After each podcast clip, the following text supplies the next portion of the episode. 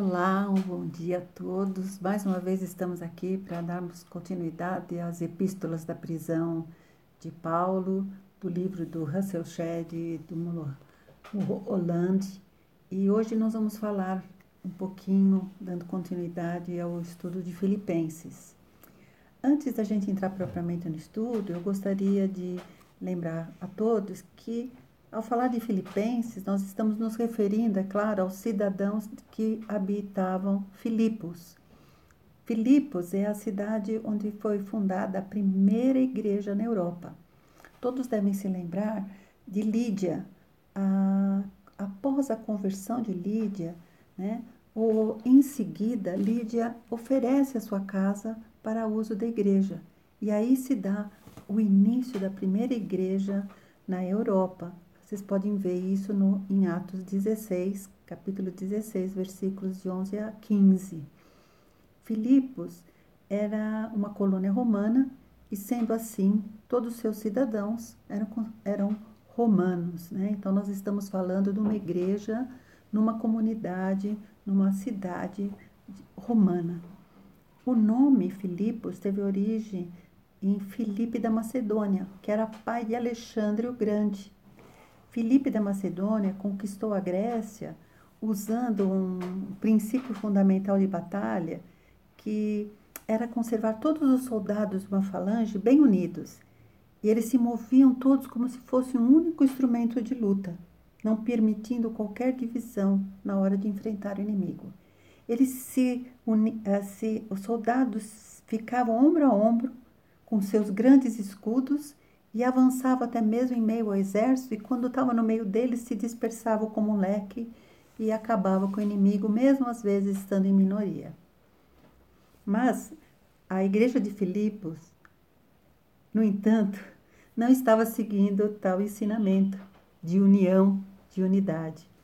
E a presente epístola né, de, de Paulo, escrita por Paulo, e no versículo primeiro do capítulo 1, Paulo fala Paulo e Timóteo, né? Então dá a impressão que os dois que estão uh, escrevendo a, a, aos filipenses, ela foi escrita não só para expressar alegria, como já foi dito nas lições anteriores, né? Pelos amigos filipenses que, que Paulo e, e Paulo amava, mas também para expressar a sua preocupação pela desunião que estava prejudicando a igreja e com isso, né, com essa desunião, com essa comunhão quebrada, a igreja estava ah, mais suscetível ao ataque dos inimigos. Né?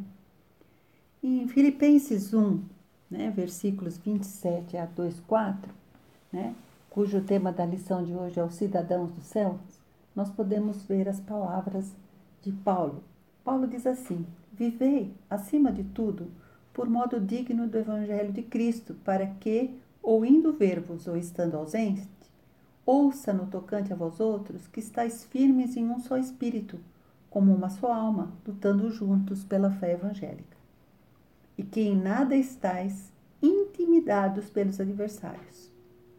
Pois o que é para eles prova evidente de perdição, é para vós outros de salvação, e isto da parte de Deus porque vos foi concedida a graça de padecerdes por Cristo e não somente de crerdes nele, pois tendes o mesmo combate que vistes em mim e ainda agora ouvis que é o meu. Se há, pois, alguma exortação em Cristo, alguma consolação de amor, alguma comunhão do Espírito, se há entranháveis afetos e misericórdias, completai a minha alegria de modo que pensais a mesma coisa, tenhais o mesmo amor, sejais unidos de alma, tendo o mesmo sentimento. Nada façais por partidarismo ou vanglória, mas por humildade, considerando cada um os outros superiores a si mesmo. Não tenha cada um em vista o que é propriamente seu, senão também cada qual o que é dos outros. No primeiro versículo que lemos, o versículo 27, Paulo ressalta que os filipenses em sua presença ou ausência, deviam viver de modo digno. Bom, o que, que significa isso, né? Viver como um cidadão digno, um modelo de cidadão celestial, pois além de romanos, eles eram também cidadãos do céu, segundo o Evangelho de Cristo. Paulo estava lembrando aos irmãos de Filipos que eles pertenciam à família celestial, que eram cidadãos do céu vivendo na terra. Ele apela para que eles tomem posição e coloquem os pés no chão firmemente, em um espírito. Ele deixa claro, um espírito. Ou seja, como nas palavras de Paulo, no tocante a vós outros que estejais firmes em um só espírito como uma só alma lutando pela fé evangélica. Esse um só Espírito é o Espírito Santo, a fonte da unidade cristã. E como se vive a vida celeste na esfera terrestre? O versículo 28 lembra que em nada estáis intimidados pelos adversários, pois o que é para eles prova evidente de perdição é para vós outros de salvação, isso da parte de Deus. Os cristãos devem lutar juntos pela fé, sem intimidação, pois não é a mesma língua, não é a mesma cultura ou qualquer outra coisa que nos une, mas sim é pelo Espírito Santo que temos comunhão geral em um só corpo, como escrito em 1 Coríntios, capítulo 12, versículo 13, que diz assim: Pois em um só Espírito todos nós fomos batizados em um corpo, quer judeus, quer gregos, quer escravos, quer livres. Todos, portanto, têm obrigação de manter essa unidade e, como exército de Filipe da Macedônia, enfrentar o inimigo com vitória. Quando Paulo afirma que se deve lutar juntos pela fé evangélica, significa dispensar todos, todos os esforços na causa. Assim como faz um atleta. Um atleta não entra numa disputa de forma individual, né? Porque individualmente não há disputa. É na união, na luta pela fé do Evangelho que haverá defesa da igreja e também o seu crescimento. No versículo 29, os filipenses são lembrados que haverá perseguição por causa de Jesus Cristo e que sofrer, sofrer por Cristo é um privilégio, pois é o sinal seguro de que se está no caminho do céu. Reforça ainda que Deus não dá apenas a graça de receber a salvação, mas dá também a graça de sofrer por ele. Paulo deixa claro que viver na terra como cidadãos do céu é viver unidos em um só pensamento, enquanto lutam juntos contra seus adversários. Russell Shedd, no livro que temos usado como base, nos questiona, como cristãos, por que permitimos divisões por inúmeras razões, mesmo quando afirmamos pertencer a um só Senhor? Não devemos, como Paulo nos ensina, promover a fragmentação e a divisão. Nos primeiros versículos do capítulo 2, somos ensinados como manter essa unidade cristã. Vejamos então as quatro atividades ou atitudes essenciais que Paulo descreve para isso. No versículo 1 ele diz: Se há alguma exortação em Cristo, a primeira. Segunda, se alguma consolação de amor. 3. Alguma consolação do espírito. 4. Se há entranháveis afetos de misericórdia. As quatro atitudes essenciais: exortação em Cristo, consolação de amor, comunhão do espírito, entranháveis afetos de misericórdia. Mas o que, que são essas atitudes? Primeiro, exortação em Cristo. A exortação de Cristo pode ser melhor entendida como encorajamento, pois a palavra, na sua origem grega, paraclesis ou paracleto, uh, para encorajamento, inclui no seu sentido o sentido de exortação. Jesus deu ao Espírito Santo o nome de Paracleto, essa mesma palavra, quando se referiu ao seu ministério de encorajar a igreja. Nos textos de João 14, 16 e 26, João 15, 26 e 16, 7. Cristo está conosco através do seu Espírito, como já nos prometeu lá em Mateus 28, 20, quando diz que estaria conosco até a consumação do século. Enquanto nos observa, ele nos exorta e nos ajuda, nos ensina a melhorar durante todo o processo de santificação. Não podemos nos deixar desencorajar, e se isso está acontecendo, devemos nos voltar a Cristo com transparência, com honestidade para que Ele possa nos dar o encorajamento necessário. Consolação de amor. Consolação de amor, que é segundo, a segunda atitude, significa estímulo, pois o amor é aquele que impulsiona, é aquele que dá ao cristão um impulso para frente. O amor de Deus nos impulsiona à frente.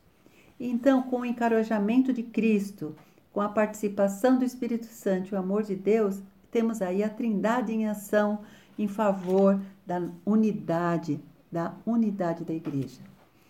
A comunhão do Espírito Santo, a terceira atitude, significa o que? Sair do individualismo, temos que ter uma vida em comum, buscar continuamente uma comunhão mais íntima com o Espírito Santo, que fornece assim uma ponte entre o céu e a terra para vivermos como cidadãos celestiais nesse mundo. A quarta atitude, entranháveis afetos de misericórdia, ou seja, um amor caloroso, compaixão, preocupar-se verdadeiramente uns com os outros é o amor de Deus em ação. Paulo complementa, exortando mais ainda aos filipenses a unidade a partir do versículo do, do capítulo 2. Ele diz assim, versículo 2, desculpa, completai minha alegria, de modo que pensais a mesma coisa, tenhais o mesmo amor, sejais, unidos em alma, tendo o mesmo sentimento. Nada façais por partidarismo, ou seja, a divisão, né? Ou vanglória, se vangloriar, mas por humildade, considerando os outros superiores a si mesmo. Nunca se considerar superior ao outro, mas sim o outro superior a si mesmo.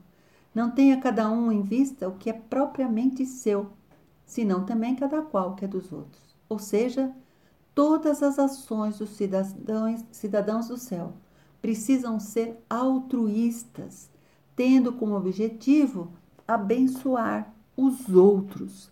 Devemos lembrar que nosso principal adversário não é o diabo, mas sim nosso velho ego, que é interessado em si mesmo, extremamente egoísta, egocêntrico, buscando vanglória e vantagens. Ao observarmos a mente de Cristo, ou absorvermos a mente de Cristo através da intimidade com Ele, através da exortação que Ele nos dá, através do estímulo do amor de Deus e a comunhão do Espírito Santo, conseguiremos deixar o egoísmo, rivalidade, vanglória e nos humilharmos na presença de Deus. O que não significa pensar em si mesmo com um complexo de inferioridade, mas sim ter uma maneira diferente de agir, de tratar o próximo, ou seja, não procurar o que é vantajoso para nós pessoalmente, mas olhar sempre qualquer questão relacionando-a com o outro, no que seria vantajoso para ele e agir de acordo.